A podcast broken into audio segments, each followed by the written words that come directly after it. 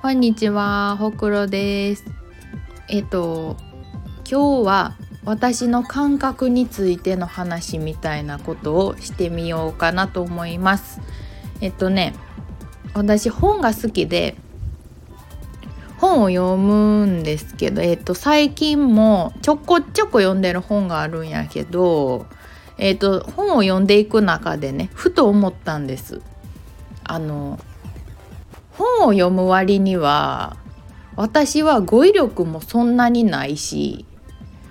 えーと、こうやってお話をする時の話の組み立て方とかもあんまりなんかうまい方ではないなと。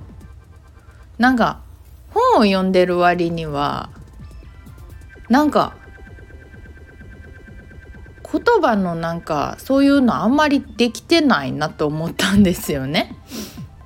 でそれはなぜだろうっていうのをちょっと考えてみたんですよ。そしたらああこれなんか前にツイッターでツイートしたことあるなあと思ったのでまあそれを見ながらちょっと今話をしてみています。でねあの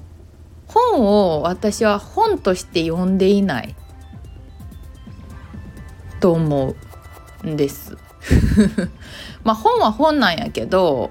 えーと、本の中の文字を目で追うというよりかは文字を目で追って、えーと、それを即座に映像に変えて頭の中に入れてるような感覚で読んでますだから一言一句こう丁寧に目で追っていくというよりかはなんとなく読んでる雰囲気で読んでるかな って感じがするんです。でねこれは映画とかも一緒でえっ、と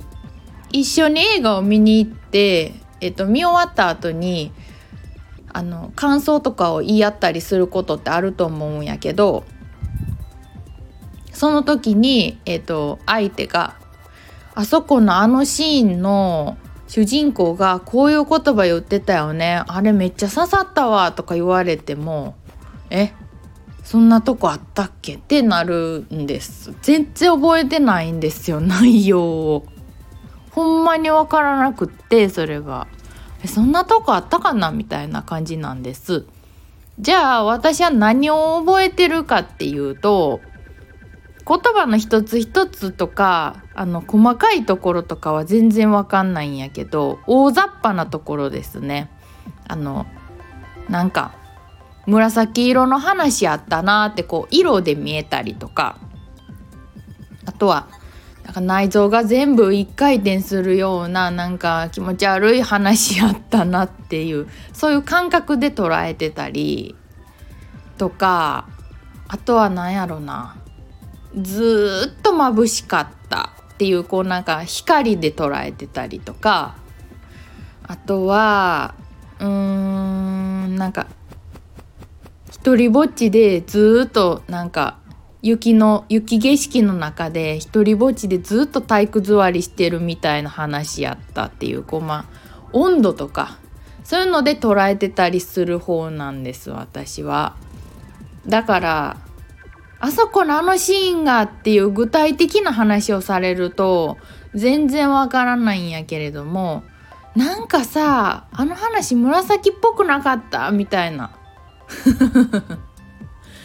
感じの話ならできるんですよね。だからなんかね一向に語彙力とかなんかそういう話の組み立てとかがなんかあんまうまくないなって思うのは私の場合は読書をしてもそこではなくちょっと違うところなんやろうなと思ったんです。だからなんか、えー、語彙力とかなんかそういう知識とかが入ってくるというよりかは私は読書によってあの自分のな感性の幅みたいな